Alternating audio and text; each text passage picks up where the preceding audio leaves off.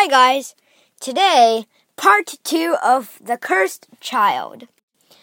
So, last time we left off where uh, Albus Severus and Delphi Diggory tries to save Cedric uh, during the Triwizard tournament. So, during their first turn, during their first task, Albus and Scorpius uh, did Expelliarmus to disarm Cedric and to cost him the task. And then when they come back, history has changed.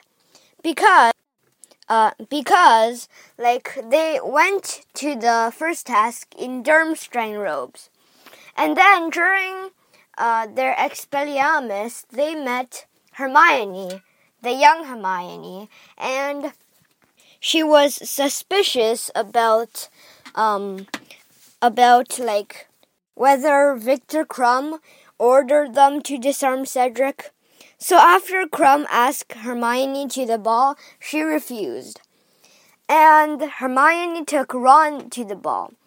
And they danced in a friendly way, but dance, but Ron uh, met Padma Patil, and they danced in a nicer way, and they started dating, and then yeah, they got married, and Hermione never got married and never had Rose and Hugo.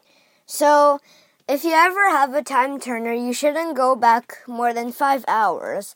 That is what Professor Croaker's laws. I- am not sure what he teaches, but he's called Professor Croaker.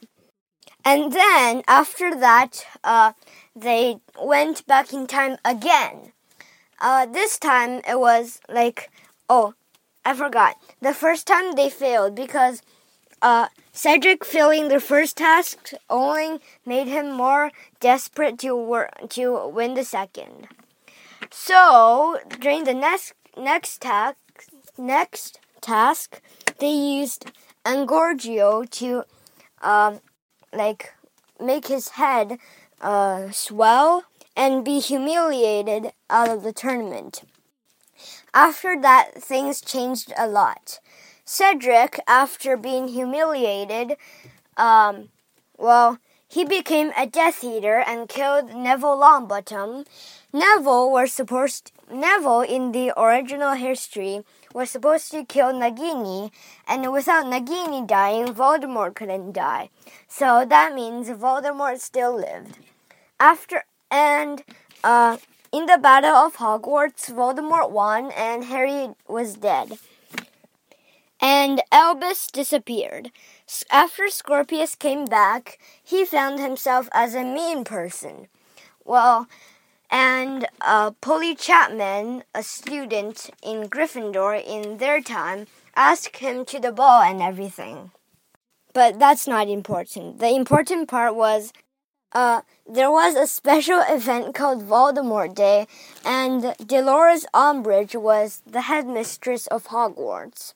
And Hermione Granger and all of Dumbledore's army are now rebels, and they're really wanted now. We'll continue after. It's already three minutes, so goodbye.